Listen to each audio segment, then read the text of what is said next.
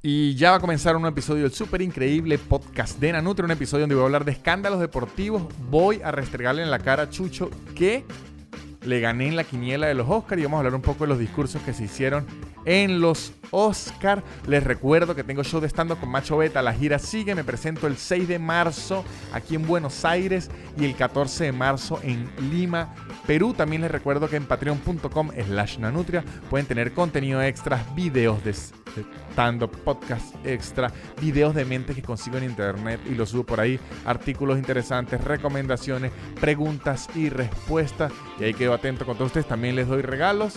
Este, no me queda nada más que decir que este podcast arranca ya. El super increíble podcast de Nanutria, el super increíble podcast de Nanutria, el super increíble podcast de Nanutria y empezó.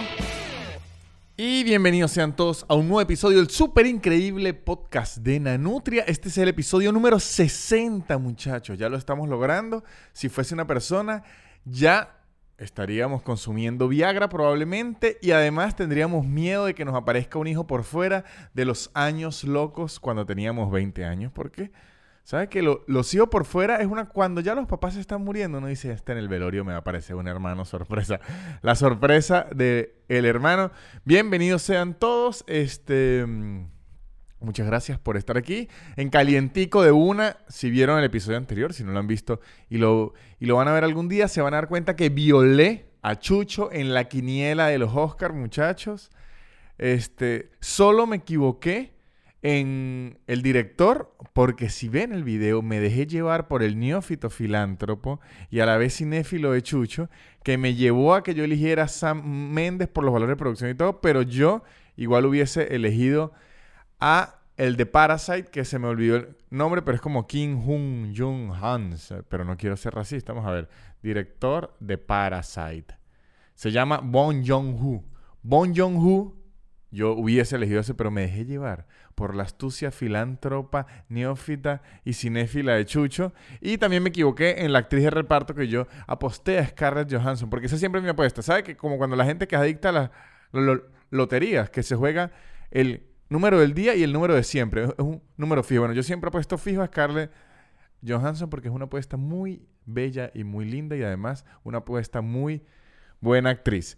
Este ganó Bon Joon-ho, así que ya saben que muchachos tirar puya. Bon Joon-ho que venía tirando puya en todos los premios. Casi que estiró la canción, que el que no brinque parece un guardia. El que no brinque parece un guardia. El que si no me escogen a mí, son racistas los Oscars. Y empezó puya y puya y puya y puya y puya y puya y se lo ganó. Pero es que está bien merecido.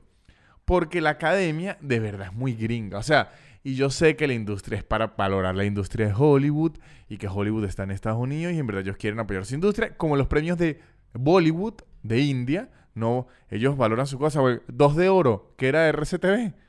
El 2 de oro, los premios de RCTV valoraban solo el talento de RCTV. Ellos no ponían una novela de Benevisión y todo, pero es la misma, o sea, culpa del mismo Hollywood que se la quiere dar de abierto, de hiperprogre, de todas esas cosas, que está bien, pero bueno, si usted quiere ser abierto y usted quiere ser que entren todos y se la quiere dar de que es hiper actualizado y no tiene problemas con su raza, su género, de donde venga, entonces también empiecen a premiar películas de otros países. Yo vi una entrevista que le hicieron al director que se me olvidó otra vez el nombre para que vea, Dios mío, el racismo hasta cuándo. Pero el nombre es difícil. Bon Joon-ho. Le hicieron una revista a Bon Joon-ho después de ganar los Oscars al salir. Y una tipa le preguntó, busquen esta entrevista, esta entrevista está en, en- internet, le preguntó, ¿qué te llevó a decidir, a tomar la increíble decisión de hacer tu película en coreano? El tipo que bueno, me llevó la decisión primero, que yo soy coreano. Segundo, que se grabó en Corea. Tercero, que los actores son coreanos. Cuarto, que en Corea se habla coreano. Y quinto, porque me dio la gana, chica, porque me dio la gana. Miren esa pregunta tan demente, me pareció. Y si se pueden a ver, los Oscar, estos Oscar y los Oscar anteriores y hasta los anteriores han estado bien internacionales que también es como una pela, un correazo, un regaño a los directores gringos diciéndole que se pongan las pilas, amigos, que se pongan las pilas porque han ganado los mexicanos. Mexicanos han ganado Oscar parejo, parejo, parejo, parejo. Ahorita ganó un surcoreano y además se ganó el screenplay. No se lo ganó Quentin Tarantino, que siempre se lo ganó a Scorsese, se lo ganó Taika Waititi, que Taika Waititi es neozelandés. O sea que estos Oscar arrasó las personas de todos lados del mundo, que yo lo apoyo, muchachos, por dos cosas. Primero, porque debe ser así. El el talento se debe aplaudir de donde venga, sin importar su origen. Y además, como yo soy una persona, un comediante no gringo, me da una ilusión, una pequeña ilusión, una pequeña esperanza de que algún día mi trabajo pueda ser reconocido. Imagínense el mejor Oscar al mejor podcast del mundo. Y cuando va a levantar la mano, no, se lo ganó, nadie sabe nada de España. Y qué maldita España, no mentira. Este, pero está bien. De hecho, Taika Waititi en su discurso fue muy corto. A mí me gustan los discursos cortos. Hay un video de Joe Pesci cuando se ganó el Oscar para Godfellas, esto fue en los 90, no, recuerdo, el tipo agarró el premio y dijo, gracias y se fue. Me gusta esos discursos, me da fastidio que se pongan con...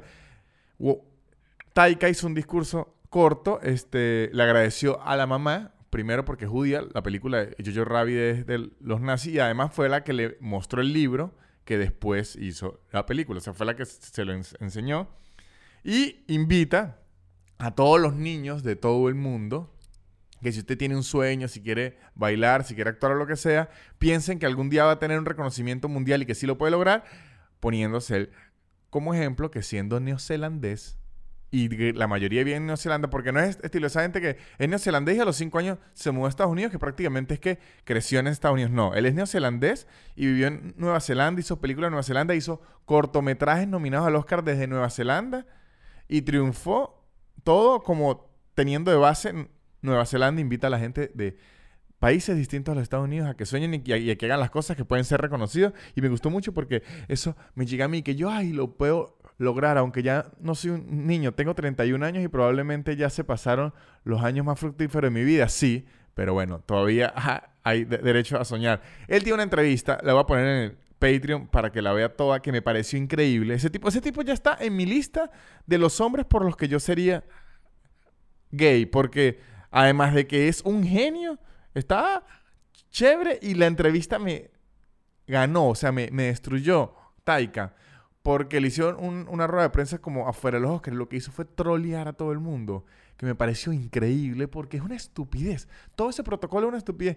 Llegan y le preguntaban y que el escritor de Jojo Rabbit, de libro original, es un austriaco.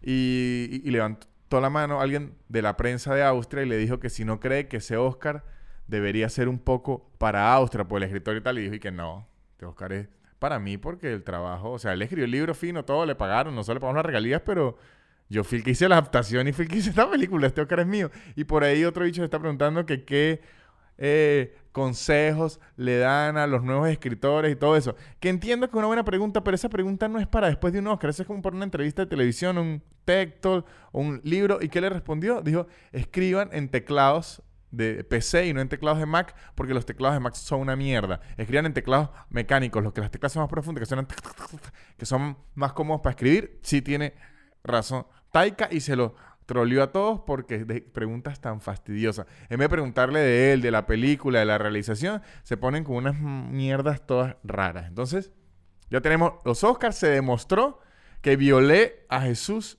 Chucho Roldán. Hay algo que ocurrió. Joaquín Phoenix, Joaquín Phoenix, que ahorita está muy... Yo no sé por qué le digo Joaquín Phoenix. Debe ser que escuché a algún gringo alguna vez decir Joaquín Phoenix, se grabó, así le dicen los gringos, estilo Ozzy Guillena Osvaldo Guillén o Andrés Galarraga, a Galarraga. Pero Joaquín Phoenix, que se ganó todo bien, mereció un actorazo increíble, lleva todo el rato con unos discursos de que el medio ambiente, que hay que, que, hay que gastar menos recursos, todo, todo, y está bien, yo apoyo, hay que, muchachos, ni siquiera es que yo lo apoyo. Los científicos durante años, como durante tres décadas, vienen diciendo que por favor dejemos de ser tan malditos con el medio ambiente porque nos estamos matando a nosotros mismos, que nos vamos a morir, nosotros mismos nos vamos a matar. Lo vienen diciendo hace tres décadas, el calentamiento global, la ONU, todo, todo. O sea, ya llevamos décadas diciendo. Entonces, ahorita, particularmente Joaquín Phoenix, vienen con unos discursos y una cosa que de verdad me da rabia. Y eh, Ricky Gervais, que es el creador y actor de The Office, el original, el inglés, y comediante y ha hecho películas y, todo. De hecho, él tiene de, la, de mis series favoritas en el mundo, son de él, que es Life Too Short, está en Netflix y es de HBO. No, mentira, eh, está en HBO. No es de Netflix, perdón. Y tiene una nueva en Netflix que se me olvidó, que es que eh, él se iba a suicidar. Lleva Ricky Gervais. Ah, muchachos, perdónenme, perdónenme que estoy buscando, pero quiero dar Afterlife. He dado muchos datos erróneos y quiero cada vez hacer los datos menos erróneos. Este, eh, él ha hecho muchas veces de host de los Golden Globe y siempre se ha caracterizado por ser un desgraciado eh, que los revienta a todos, reclama. Y este año fue host, dijo que era por última vez. Y todo su discurso y todo, eh, la reventada fue que los actores dejaran de ser hipócritas que siempre se la pasan con un discurso y que, ay Dios mío, que hay que unirnos más, que hay que salvar al mundo, que hay que ayudar a no sé qué, que hay que portarse bien, que los inmigrantes... Y en verdad son millonarios y son unos... Al final son hijos de puta y no es por un pedazo celeste que los millonarios son malos y, y que no. Pero usted sabe que un actor que ya gana 15 millones de dólares, coño, no me venga a sermonear, amigo, que usted entiende que la vida es dura y nada está bien, a lo mejor lo fue joven y todo eso, pero usted gana 15 millones de dólares al mes. Vaya y haga películas, está finito, recibe su premio. A lo mejor estilo Leonardo DiCaprio, tiene UNG, hace documentales, lucha y todo eso. Ahí es que es bueno el sermón. Vaya, en otros aspectos, utilizando su fama para las cosas. Angelina Jolie, que va a visitar a venezolanos en Perú. Liam Neeson, que va a visitar a venezolanos en, Brasil. Y usted dice, coño, Liam, y, no podemos fingir que le secuestraron a su hija al gobierno venezolano y usted se empieza a vengar. Todo eso cosas ayudan porque su fama en ese momento está haciendo fuerza y está ayudando mucho a la causa. Pero en los Oscars, que se están escuchando entre ellos mismos, se ponen con eso. Por favor. De hecho, es preferible que hagan como un discurso que esté acorde al premio, por lo menos si Joaquín Phoenix, después de que le dieron el premio del Joker, empieza con una campaña en los premios de que hay que apoyar la las medicinas, hay que apoyar la terapia para la gente con problemas, no hay que subestimar los problemas mentales, todas esas cosas. Yo digo, ah, claro, esto tiene una línea con lo que él viene haciendo, se sintió cuando hizo la... O, o sea, o cosas así que, que cuando hace una película eh, muy de el sufrimiento de los negros o todo eso, que todo el discurso venga, que en la mayoría de casos sí, lo hace, que hay que ayudar. Ahí tiene un poco más de sentido. Pero usted se ganó un premio por el Joker y luego hace un discurso que los famosos tienen que dejar de usar un jet privado. Pues lógico, Joaquín Phoenix. Es más, ahorita lo está. Joaquín Phoenix ahorita ya es. Ah, lo admiro como actor. Pero se está lanzando la, la Pepe Mujica y de hecho la Chávez. Que por ahí una foto que se hizo mega viral y que Joaquín Phoenix, después de recibir su Oscar, se fue a comer hamburguesas con su esposa y salen los dos vestidos así de los Oscars con los premios y las hamburguesas. Esa foto está posada, se nota que está posada. ¿Quién, se, ¿Quién va a ir a comer hamburguesas y si llega un camarógrafo y que, ay, me voy a sentar? Fingiendo una humildad y que, ay, Joaquín Phoenix se comió una hamburguesa y es multimillonario. Voy a llorar y como cuando Pepe Mujica o Chávez andaban en su Volkswagen. Yo le voy a decir esto. Yo sí creo, creo esto de verdad. Y yo creo que la humildad está sobrevalorada. Lo creo en verdad. Yo sé que parece una locura, porque la gente siempre dice, no, que él es muy humilde. Eso no tiene nada que... La humildad está bien que la gente, alguna gente lo sea. Mientras usted sea buena persona, ya es, eso no tiene... O sea, una cosa está la otra, pero la gente valora demasiado y que, ay, mire, él es millonario y no usa aviones privados, sino usa el de la gente normal. Ay, ¿qué mierda importa?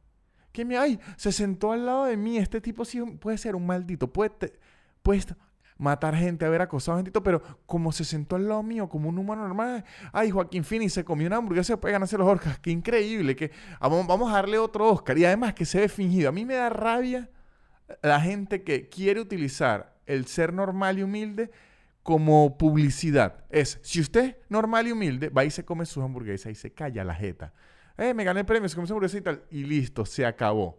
Por lo menos, una muestra de humildad y de que los premios no le importan y que todo eso le sabe a mierda.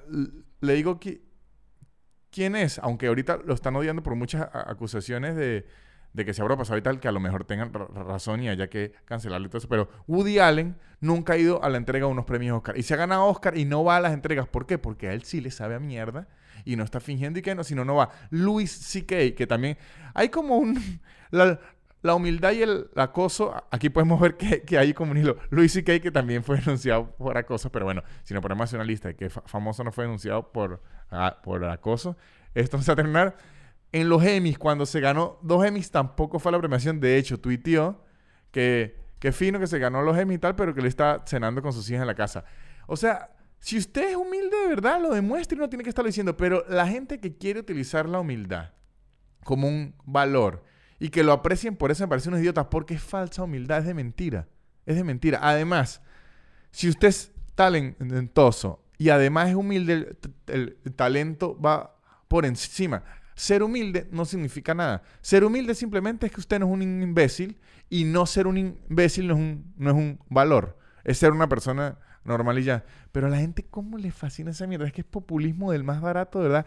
Le encanta. Ay, mire lo que hizo. Se juntó una persona. ¿Qué importa? ¿Qué importa eh, esa mierda? Por lo menos yo. Yo que se, se los digo, yo, Víctor Medina. Yo he agarrado autobús por necesidad y agarrar autobús por pichirre de no gastar más plata. Si yo llego a un punto en mi vida en que no quiero volver a agarrar autobús porque ya tengo suficiente plata y me da rechera, si me vienen a jugar, le digo, mire, vaya y coma mierda, yo me mamé muchísimos autobuses como para que vengan a decirme, ay, ahora que es millonario, perdí la humildad. Yo no perdí la humildad, sino no, que no quiero estar con otra persona que me recueste el sobaco o que me roben el celular o una porquería esa. Quien venga con su humildad. Que hay que ayudar al medio ambiente y todo eso, sí, pero eso ya es por otra causa. No es porque, ay, yo me considero que soy un humano todavía, no me, coma mierda. Bueno, eso fue mi rant. Ese sería mi discurso en los Oscar. Y que saben qué, muchachos, coma mierda. Y me, y me voy. Me voy, eso es lo que quería decir de los Oscar. Ese era el primer tema que quería tocar. No es el tema del que va el podcast. El tema que va el podcast es, escándalos deportivos, muchachos. Vamos a hablar de escándalos deportivos y de dónde viene esto de los eh, escándalos deportivos. Viene de lo que está ocurriendo con los Astros de Houston. No son los Astros de mi astral. Los Astros de mi astral, primero, es mentira. Y segundo, eh, no, me, no me interesa. Ese sería mi otro discurso en los Oscars. Muchachos, el horóscopo es mentira todo. Dejen de creer eso. Y la gente que fomenta todo eso es una estafadora. Sigamos adelante y dicen, no, no, pero es que ella es buena, no le hace daño a nadie. Sí le hace daño a la gente porque le está haciendo creer una mentira y todos saben que es mentira, así que una estafadora. Ese es mi otro discurso. Tengo que ganarme dos Oscars para poder hacer mi, mis discursos. Los Astros de Houston se metieron en un problemón, que es el equipo de José Altuve, el venezolano chiquitín, que es una bestia, que es, fue MVP, nalgón como todos los futbolistas, pero que es chiquitico, pero que es una máquina. José Altuve. ¿Qué pasó con los Astros de Houston? En el 2017, ellos ganaron la Serie Mundial, que fue increíble, así, la ganamos y tal. Pero en el 2019, mediados de 2019, se descubrió que ellos tenían un sistema para robar las señas. ¿Qué pasa? En el béisbol, ustedes seguro han visto mucho que utilizan señas, es en primera y en tercera base hay un entrenador que se encarga de hacerle señas al bateador. Y el catcher le hace señas al pitcher. Es el, es el juego de siempre. O sea, es. El catcher le hace señas al pitcher de cómo es el picheo. Y luego los de tercera y primera base intentan adivinar qué señas están haciendo y, y también hace unas señitas para que el bateador sepa más o menos por dónde vienen o qué hacer. O le da una instrucción, porque, porque no se puede estar... Usted no puede voltear a ver las señas del catcher ni nada, porque primero el pitcher puede pichar en ese momento y usted no, no, no va a batear o, algo así. ¿Qué pasa? Eso es legal. Es como el jueguito legal, adivinarse las señas, es como su vainita. Cada equipo tiene una seña distinta, de hecho hace señas de mentiras. Yo jugué béisbol de, niño, que por cierto, dejé de jugar un día que yo era outfielder, era right field, que son los que están atrás Viene una pelota picando, yo puse el guante, hay una regla que hay que poner la mano en el guante arriba para protegerse la pelota y que no brinque, mm, se me olvidó ponerla, la pelota hizo un puente, me la clavé en la nariz, quedé inconsciente como por 5 segundos y dije, ¿sabe qué? Me retiro del deporte, a mi temprana edad de 10 años dije, fue mucho béisbol para mí, además yo no tengo mucha nalga. Y yo sé que, ok, aunque, aunque bateo bien, no agarré como debí y no tengo mucha nalga, no voy a estar aquí haciendo el ridículo sin nalgas. Para el béisbol hay que tener más nalgas que de talento. El talento se puede entrenar. Las nalgas, aunque sí se puede hacer en el gimnasio, si usted las tiene naturales, un buen nalga así duro, es mejor. Si usted tiene a su hijo que nalgona, si no sepa nada de béisbol, ya tiene la mitad del trabajo hecho. Ellos que hacían, tenían unas cámaras, los Astros de Houston, en su estadio, que miraban las señas, alguien las estudiaba en el dogout, que es en la parte en, donde jugadores se, ponen, les advertían a los entrenadores y los entrenadores pegándole a la cesta de basura estilo clave en Morse, le anunciaban al tipo, al bateador, qué hacer, como que uno era que, no me sé la señal, pero ponle que uno era que, venía bola, dos era que venía recta, tres es que venía no sé qué, cuatro es que venía la rabo cochino de Chávez, este, cada, entonces ellos estaban espiando y además después se descubrió que tenían unos micrófonos como en los camerinos, no para mirar o ver lo que se decían seductoramente, sino para escuchar las estrategias de los demás. Y aunque no se ha logrado demostrar 100% que eso fue lo que hizo ganar, coño, pues es trampa. Usted está escuchando y espiando a los demás y además utilizar una tecnología que no debería. Además, usted está grabando gente sin autorización, sin autorización de la liga, y eso fue un no, no, no, eh, como que al, al que inventó el sistema y al manager de equipo lo sancionaron, el, dueño del equipo los votó, eso fue un peo y todavía está un peo armado que, de hecho, eso sigue, sigue, sigue, los multaron por millones de dólares, pero ese peo sigue, esa bola de nieve sigue, y existe una posibilidad que le quiten el título del 2017 por esa trampa. Ese peo está armado en grande. O sea, ese escándalo ahorita es, es sucesos en, vivo. Eso está pasando. Ahorita esa gente está cagada y siguen jugando y todo. Y ahora se descubrió que otros equipos también lo estaban empezando a hacer. Porque es que así se empieza a correr la bola. Mire lo que hicieron esto. Empieza a correr la bola y los equipos lo estaban haciendo. Y se armó un peononón en la liga. Es el escándalo que está ahorita armado que le pueden quitar a José Altuve su título por estar haciendo trampita. Entonces yo, para hacer este podcast entretenido, y para darles variedad, muchachos, y que esto se ponga divertido, les traigo escándalos deportivos de la década. ¿Cuáles fueron los escándalos deportivos más famosos de la década? Los escándalos deportivos más famosos de la década, eh, bueno, él sabe que la gente todavía está peleando y que la década no se ha acabado. Bueno, pues como mierda. Los escándalos deportivos de los últimos 10 años, para que digan que sí estuvo bien, ¿ok? Entonces vamos. Primer escándalo deportivo que tengo aquí es Joy Paterno. Joy Paterno. ¿Quién fue Joy Paterno, muchachos? Ustedes dicen, ¿quién es esta persona?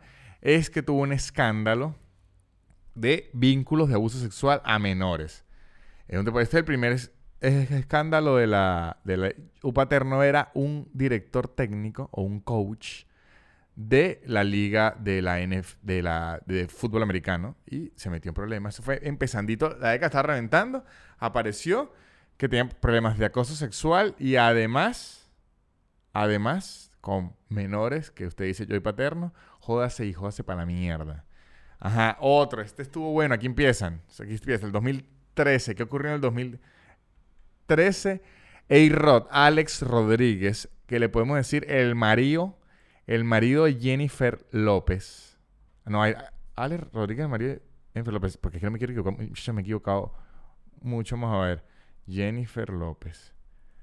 Sí son, muchachos. Alex Rodríguez y Jennifer López, exacto. Entonces, para que sepan quién es novio y quién, porque yo la vez pasada dije que Megan, la, la que era duquesa y ahora ya no es duquesa, que tuvo un hijo por fuera y me cayeron encima, porque usted se puede meter con quien sea.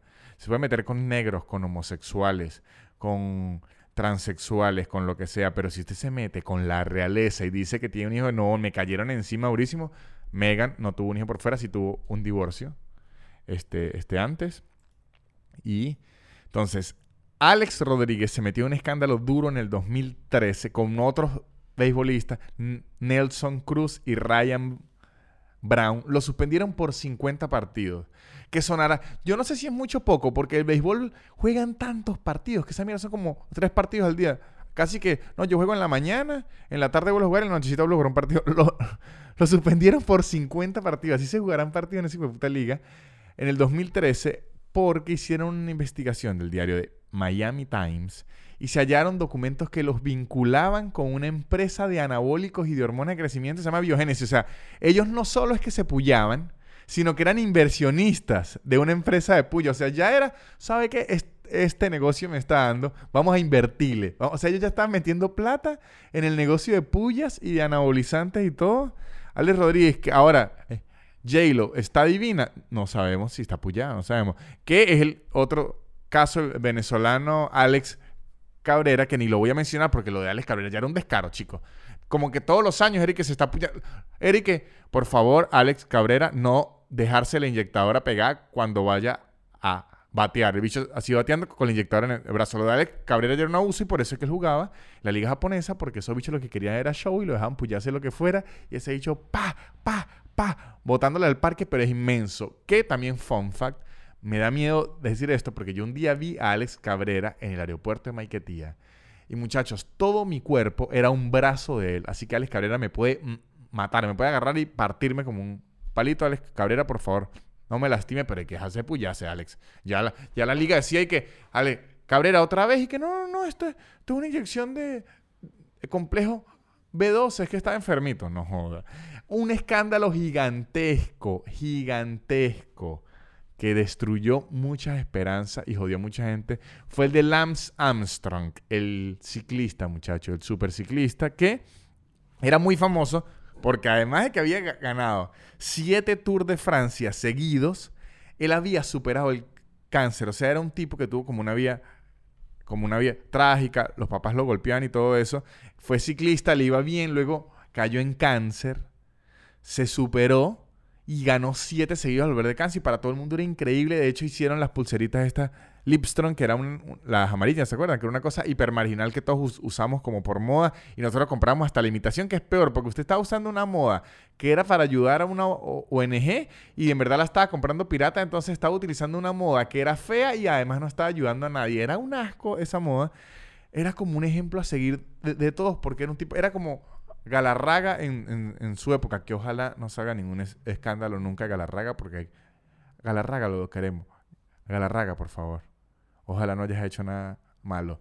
Entonces este tipo salió todo increíble, tal, tal, como el mejor hombre del mundo y después se descubrió. Mire lo que le, llamaron el programa de dopaje más sofisticado, profesionalizado y exitoso que el mundo haya visto. O sea, el tipo allá hasta lo halagan tenía un sistema de dopaje tan maldito que de hecho le quitaron sus siete títulos del Tour de Francia.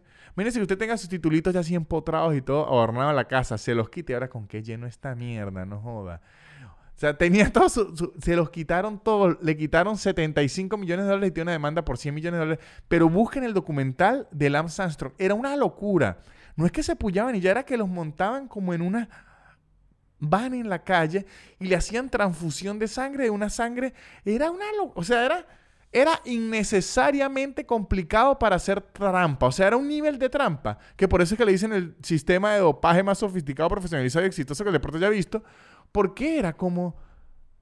Marico, usted con este sistema puede salvar vidas y lo que está haciendo es que ciclistas hagan trampa y ganen la vaina. Era una locura, en verdad, como que le transferían las... vean el documental, es una demencia documental. Y este tipo que era como increíble, como el atleta así del siglo, que iba, era como el nuevo Mohamed Ali, para abajo. Para abajo, eso sí, muy buen tramposo. Si es de los tramposos, es de los mejores tramposos del mundo, pero una locura, una locura. Otro escándalo, este escándalo es un poquito más dark. Oscar Pistorius. No sé si se acuerdan de Oscar Pistorius, muchachos. Oscar Pistorius es el corredor que no tenía piernas o que no tiene aún. No, que no tenía. Yo creo que se murió, mujer, si Oscar Pistorius se murió. Eh, no, no, no, no ha muerto. Oscar Pistorius era el corredor, es el corredor que no tenía piernas, que no, que no competía en los, en los Juegos Paralímpicos y nada de ser un corredor que competía normal y era un ejemplo para todos. Por Aquí volvemos a lo de los Oscars, muchachos. Cuando la gente es muy, muy buena, alguna porquería se trae. Mire, Lance Armstrong, increíble, que un ejemplo para todos, una supercorporación estilo Umbrella Company, una mierda gigantesca de, alta tecnología de, de dopaje. Bill Cosby, que era el comediante más lindo de todo, más increíble, que no decía groserías ni nada, violó a 55 mujeres. Cuando alguien es muy bueno, alguna porquería se trama, así que cuidado. Cuando alguien es bueno, empiecen a sospechar. Y que este es muy bueno, este alguna mierda trae. En cambio, si usted le sabe ya lo, lo malo a alguien y que es muy grosero, es muy vulgar, te, dice, ok, este ya me está mostrando lo malo aquí, pero cuando se muestra muy bueno es que alguna porquería está cogiendo. Oscar Pistorius, que no tenía piernas sino usaba prótesis y corría con atletas con toda su capacidad, era increíble, ejemplo a seguir de todos, una locura, tal, tal, se ganó premios, era famosísimo. Una noche le metió cuatro tiros a la esposa, murió. Por eso que le dije que era Dark. Murió, le metió cuatro tiros a la esposa y el tipo diciendo que fue sin querer. Que, o sea, usted le mete a alguien cuatro tiros sin que. ¡Ay, perdón! ¡Ay, disculpe! ¡No! ¡Ay! ay perdón, perdón, perdón, perdón.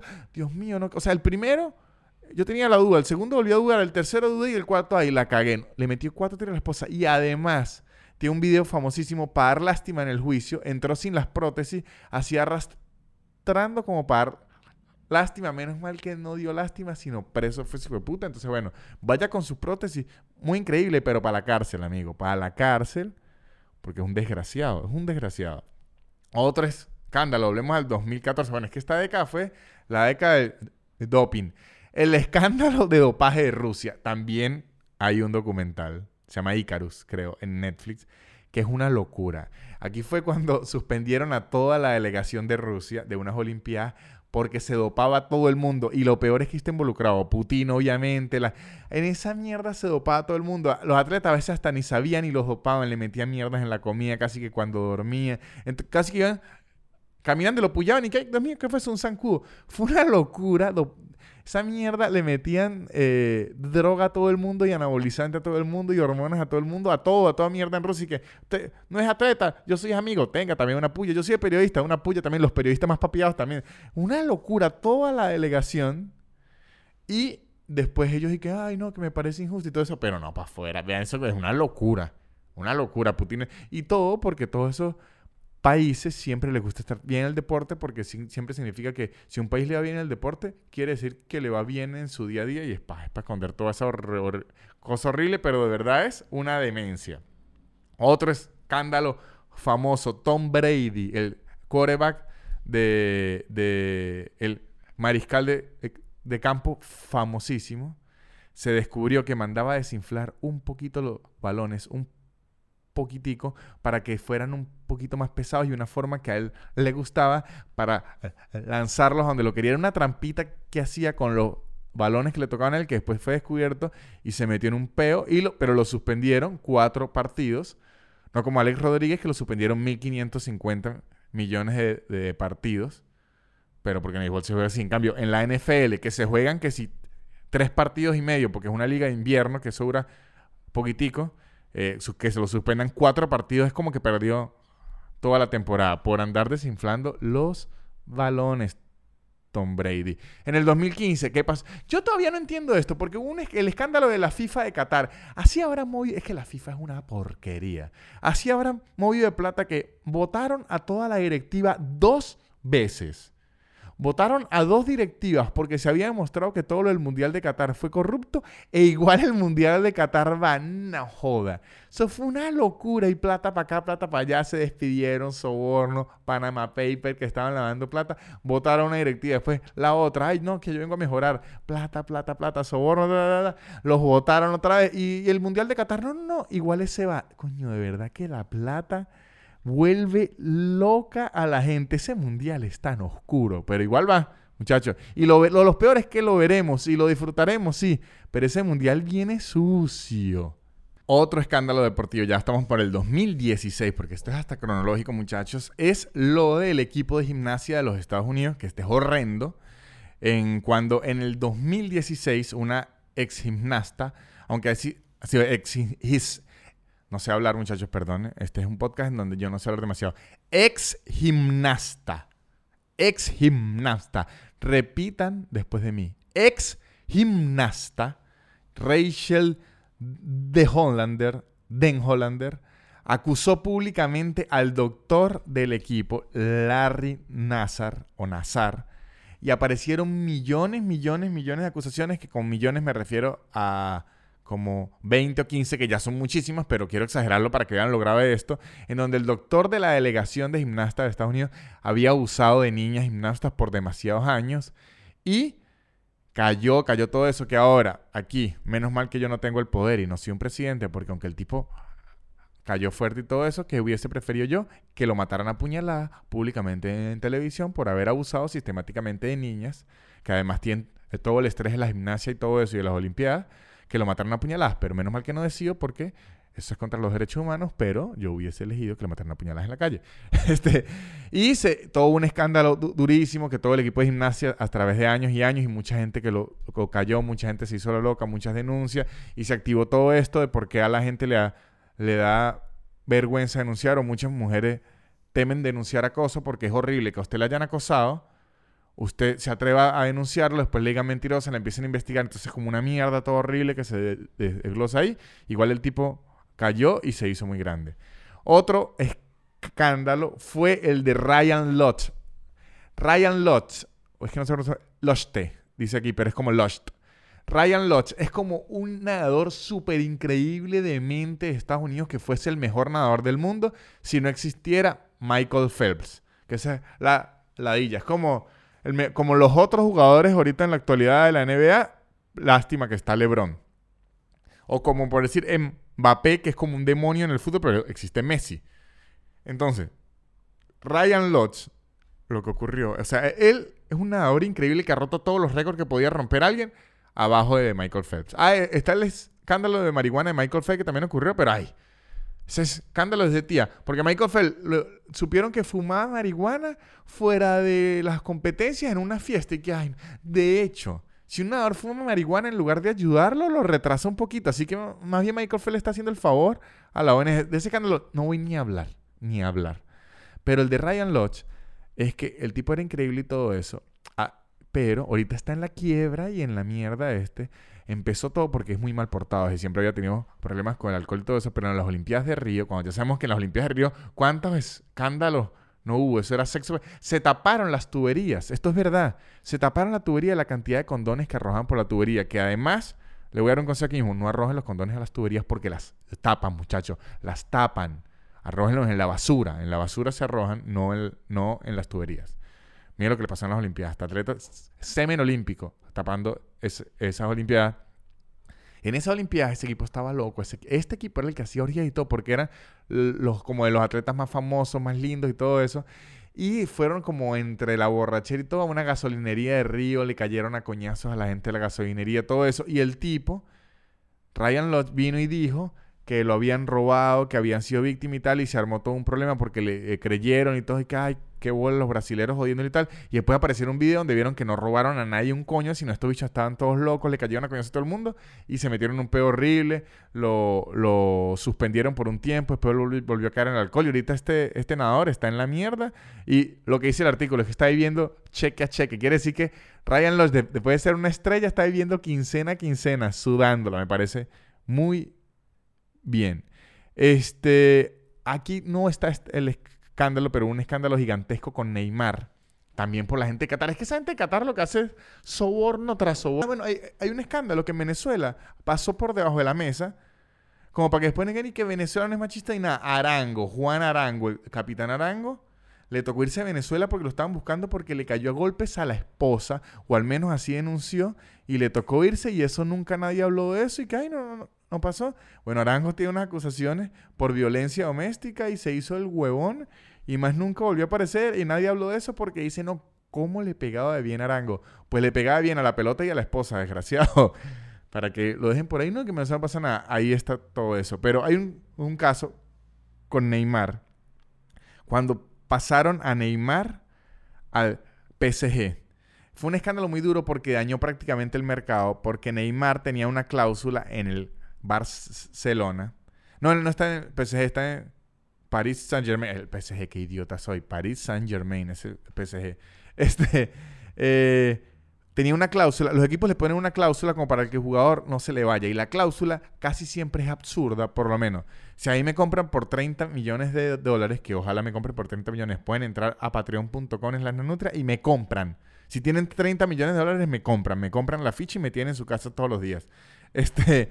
Eh, si me compran por 30 millones de dólares, la cláusula es que si por 600 millones de dólares, por 150 millones de dólares o algo así, para que un equipo no me quiera venir a, robar para, para evitar ese peo. Y además ponen en la cláusula que si usted va a pagar esa multa, la tiene que pagar el jugador, no la puede pagar el equipo, el, otro, porque si no estaría dañando el mercado. Porque en lugar de comprarme por 30 millones de dólares, me están comprando por 30 millones de dólares, más la cláusula sería como 100 millones de dólares y es una locura. Con Neymar, para romper esa cláusula, ¿qué hicieron? Neymar tiene una cláusula como de 150 millones de dólares y él tenía su, su contrato, póngale como por 50. No recuerdo la cifra exacta y de hecho yo creo que esto yo lo hablé en el podcast. Vamos a especular, pero para contarles la, historia, olvídense los montos, pero eran cifras así.